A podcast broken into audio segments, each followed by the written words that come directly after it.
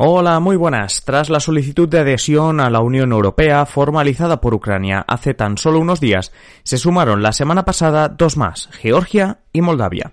El motivo es claro, el miedo a quedarse solas ante un posible ataque ruso, y en el caso de Moldavia es particularmente amenazante su situación, ya que tiene un gobierno proeuropeo y una región, Transnistria, que desde hace años escapa al control político moldavo y es claramente prorrusa. Vamos, que Moldavia tiene cara de Ucrania. Hoy en Simple Política, Moldavia, entre la Unión Europea y la próxima Ucrania. Comenzamos.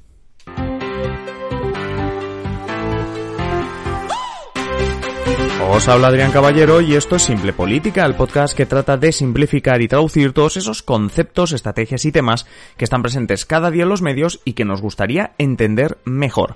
Hace ya más de un año que le dedicábamos el último episodio a Moldavia, así que dejadme que primero en este episodio que vamos a hacer hoy situemos y recordemos el actual contexto del país, de Moldavia, para luego ya meternos a explicar por qué nos estamos planteando que la invasión de Ucrania podría ser un aviso para Moldavia. Y esto nos llevará a entender por qué la semana pasada tanto Moldavia como también Georgia, que hoy la dejamos un poco de lado, pero bueno, Moldavia y Georgia pidieron formalmente su adhesión a la Unión Europea. Antes de seguir, déjame recordarte, eso sí, que si te gusta Simple Política, puedes tener mucho más haciéndote mecenas contenido en exclusiva como nuestro episodio semanal de la clave, adelantos de todos los episodios cada lunes por la tarde y mucho más contenido tanto en Patreon como en Evox como en la plataforma en la que desees. Si quieres hacerte mecenas, pues sigue el enlace de la descripción de este episodio, visita patreon.com barra simplepolítica o si nos escuchas desde la plataforma Evox le puedes dar al botoncito azul de apoyar. Ahora sí, hablemos de la política en Moldavia. Como digo, es, eh, bueno, pues es un país que está al este de Rumanía y por lo tanto es un país que hace frontera directa con la Unión Europea. Una Unión Europea en la cual trata de entrar desde los años 90, casi podríamos decir que desde poco después de ser independiente tras haber sido una de las repúblicas soviéticas de la URSS.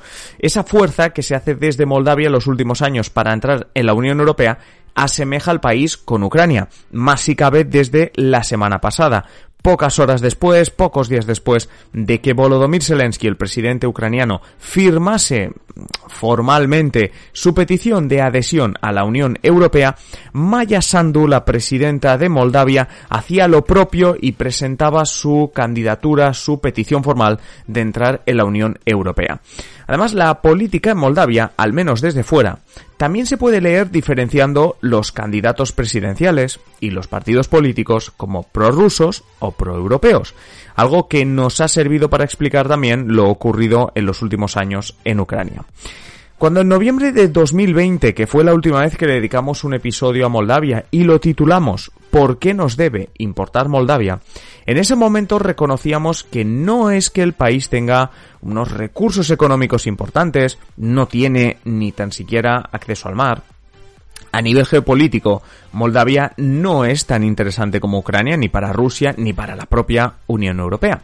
Pero desde el punto de vista de la batalla, y casi nunca mejor usada esta palabra, eh, desde ese punto de vista, pues se está librando una batalla por la influencia, el dominio en el este de Europa, y aquí es donde Moldavia es bastante interesante para ambos bandos, si lo si lo queremos entender así. Sobre todo porque es uno de esos países del este que no están en la OTAN. Al igual que Georgia no está en la OTAN, ya que tradicionalmente se ha considerado como neutral. Neutral especialmente para no enemistarse más, vamos a decir más, con Rusia, ¿no? Para decir, para que no supusiese una amenaza para Rusia, eh, Moldavia no está en la OTAN. Y en las últimas semanas, si algo hemos aprendido, es que si no estás en la OTAN, eres un rival muy débil. Abres las posibilidades a un posible enfrentamiento. Además, otros dos factores que asemejan aún más a Moldavia con Ucrania son, bueno, cuestiones que ya hemos comentado al inicio, ¿no? El hecho de que, por ejemplo, tanto su presidenta, Maya Sandu, como su parlamento, o la mayoría del parlamento, sean proeuropeos. En diciembre de 2020, Maya Sandu del partido político Acción y Solidaridad, perdón, con un programa con, con unas promesas electorales bastante proeuropeas, vence a en el ese, en ese momento presidente Igor Dodón. prorruso. Claro, esto se asemeja a la mm, situación que vivíamos hace unos años en Ucrania, cuando un presidente, no a decir pro-europeo, pero más inclinado hacia la Unión Europea, vencía a otro que era más prorruso. Por tanto, desde diciembre de 2020 Moldavia cuenta con una presidenta europeísta, Maya Sandu, y pocos meses después, desde julio de 2021, cuando en Moldavia se celebraron elecciones parlamentarias, su parlamento cuenta con mayoría proeuropea, ya que el partido de Sandu tiene 63 escaños de los 101 que tiene el parlamento. Por tanto, como decimos, una amplia mayoría. ¿En qué otro factor se asemeja Moldavia a Ucrania? Pues que Moldavia tiene su propia región autoproclamada como autónoma. Si Ucrania tiene al Donbass, Moldavia tiene Transnistria, que es una región extensa al este del país, precisamente tocando con Ucrania, porque no lo he dicho antes, pero si buscamos Moldavia en un mapa, veremos que el país solo tiene dos eh, fronteras, una con Rumanía y otra con Ucrania. Bueno, hablando de Transnistria, Transnistria es una región prorrusa, es una región autoproclamada, pero sin reconocimiento internacional, autoproclamada como eh, región autónoma, región independiente. Y realmente se ha, bueno, pues descubierto en los últimos años que es además un enclave prorruso incluso a nivel militar. Y es que desde este mes de febrero se conocen maniobras militares precisamente enfocadas a la invasión sobre Ucrania. En el año 2014, con la anexión de Crimea, los medios internacionales se sorprendieron de cómo Rusia ya tenía preparadas tropas eh, instaladas en Transnistria y que no habían levantado sospechas hasta, hasta ese momento. Y además, si nos fijamos en los medios de comunicación en los últimos días, todos apuntan a que de todas las estrategias para para, la guerra en Ucrania, para la conquista de Ucrania, Rusia cuenta con tropas también con una entrada a Ucrania por la región de Transnistria. No en vano, entre Transnistria comparte con Ucrania unos 400 kilómetros de frontera. Por tanto, em, es una región bastante importante controlarla o tener esa influencia para eh, entrar. La cuestión es que cualquiera podría pensar que lo más sencillo para Putin sería eh, utilizar eh, Transnistria, igual que se ha utilizado el Donbass, como un pretexto, primero para anexionarse un territorio, podría ser Transnistria, otra Crimea, eh, o simplemente como un pretexto para hacer un ataque sobre Moldavia. A ver, la situación no es exactamente la misma. ¿Por qué?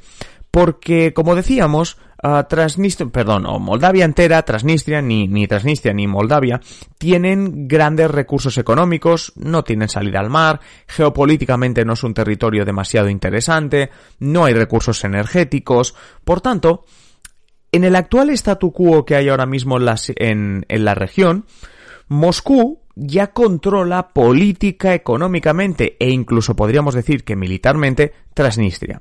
Es decir, que todo lo que podrías obtener de beneficio invadiendo o anexionándote Transnistria, más o menos ya lo tienes. Por tanto, perderías eh, el hecho, o sea, saldrías perdiendo. ¿Por qué? Porque serías una amenaza aún más grave y podrías tener una con, contestación, perdón, que no me sale la palabra, contestación más eh, profunda, más grave por parte de Europa, por parte de Estados Unidos, para un beneficio que realmente no supera lo que ya tienes, ¿no? Entonces, la otra cuestión sería, bueno, pues invade Moldavia entera.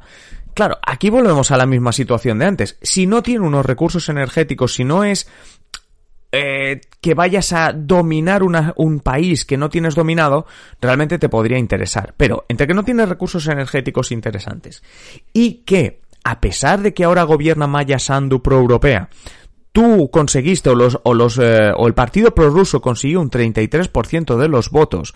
Hay que pensar que no está tan lejana la situación en la que un gobierno prorruso vuelva a Moldavia y que por tanto Moscú no tenga ni que desgastarse en una guerra con Moldavia. Eso sí, Moldavia se había mantenido, digámoslo así, eh, neutral para intentar no cabrear, para intentar no provocar que eh, Moscú quisiese algo más de Moldavia. Claro, si tú no te metes en la OTAN no eres una grave amenaza para Moscú. Si tú no estás en la Unión Europea, no Moscú no va a sentir que te estás alejando de ella. Pero claro, ante la actual situación, en Moldavia es normal que entre el miedo, al miedo a nivel político, y que haya movimientos como el que vimos la semana pasada con Maya Sandu, la presidenta de Moldavia, formalizando su petición para entrar en la Unión Europea de la misma manera que hizo Georgia. ¿Por qué? Porque obviamente entrar en la Unión Europea sería algo así como entrar en la OTAN, es decir, estar en un club de hermanos mayores que te pueden proteger o que simplemente van a disuadir a Moscú de invadirte. ¿Qué pasa por aquí en medio? El proceso. El proceso que ya sabemos que es largo, el proceso para entrar a la Unión Europea, por mucho que Zelensky en Ucrania pidiese una entrada express, es lento. Y en ese proceso tú no formas parte de la Unión Europea. Por tanto, digámoslo así que el efecto disuasorio contra eh, Rusia no va a ser tan fuerte.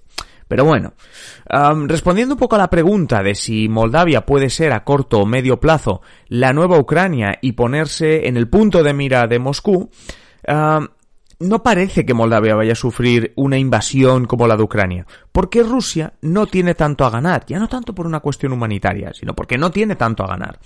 Pero tanto el gobierno proeuropeo eh, como el hecho de contar con esa región autónoma prorrusa, pues son argumentos que podrían llevar a Moscú a tener un pretexto, ese mismo pretexto que nos ha tenido en vilo durante meses y que ha acabado con la guerra en Ucrania. Eso sí, como decimos, no hay esa mm, tanto a ganar por parte de Rusia y por si acaso, como decimos, Georgia y también Moldavia pidieron la semana pasada anexionarse a la Unión Europea. Eso sí, bueno, anexionarse, eh, entrar en la Unión Europea. Eso sí, ya hemos explicado en alguna ocasión el proceso lento para entrar a la Unión Europea y sobre todo seguiremos de cerca este proceso para que veáis, para que tengamos un ejemplo de cómo cuesta entrar en el club ahora de los 27, en la Unión Europea.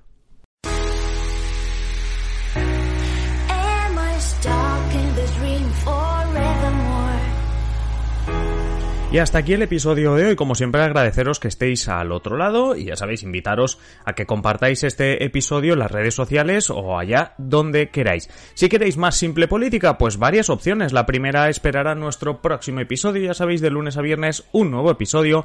La segunda opción, pues que estéis atentos a nuestra página web, simplepolitica.com o a nuestro Twitter, arroba simple barra baja política. Y la última, la más interesante de las opciones, es que os hagáis miembros, os hagáis mecenas de Simple Política para tener contenido en exclusiva. ¿Cómo te haces mecenas de Simple Política? Pues tienes dos opciones. Si nos estás escuchando a través de ebooks, te vas al botoncito que pone apoyar y si no, tienes el enlace en la descripción de patreon.com barra Simple Política. Es así de sencillo.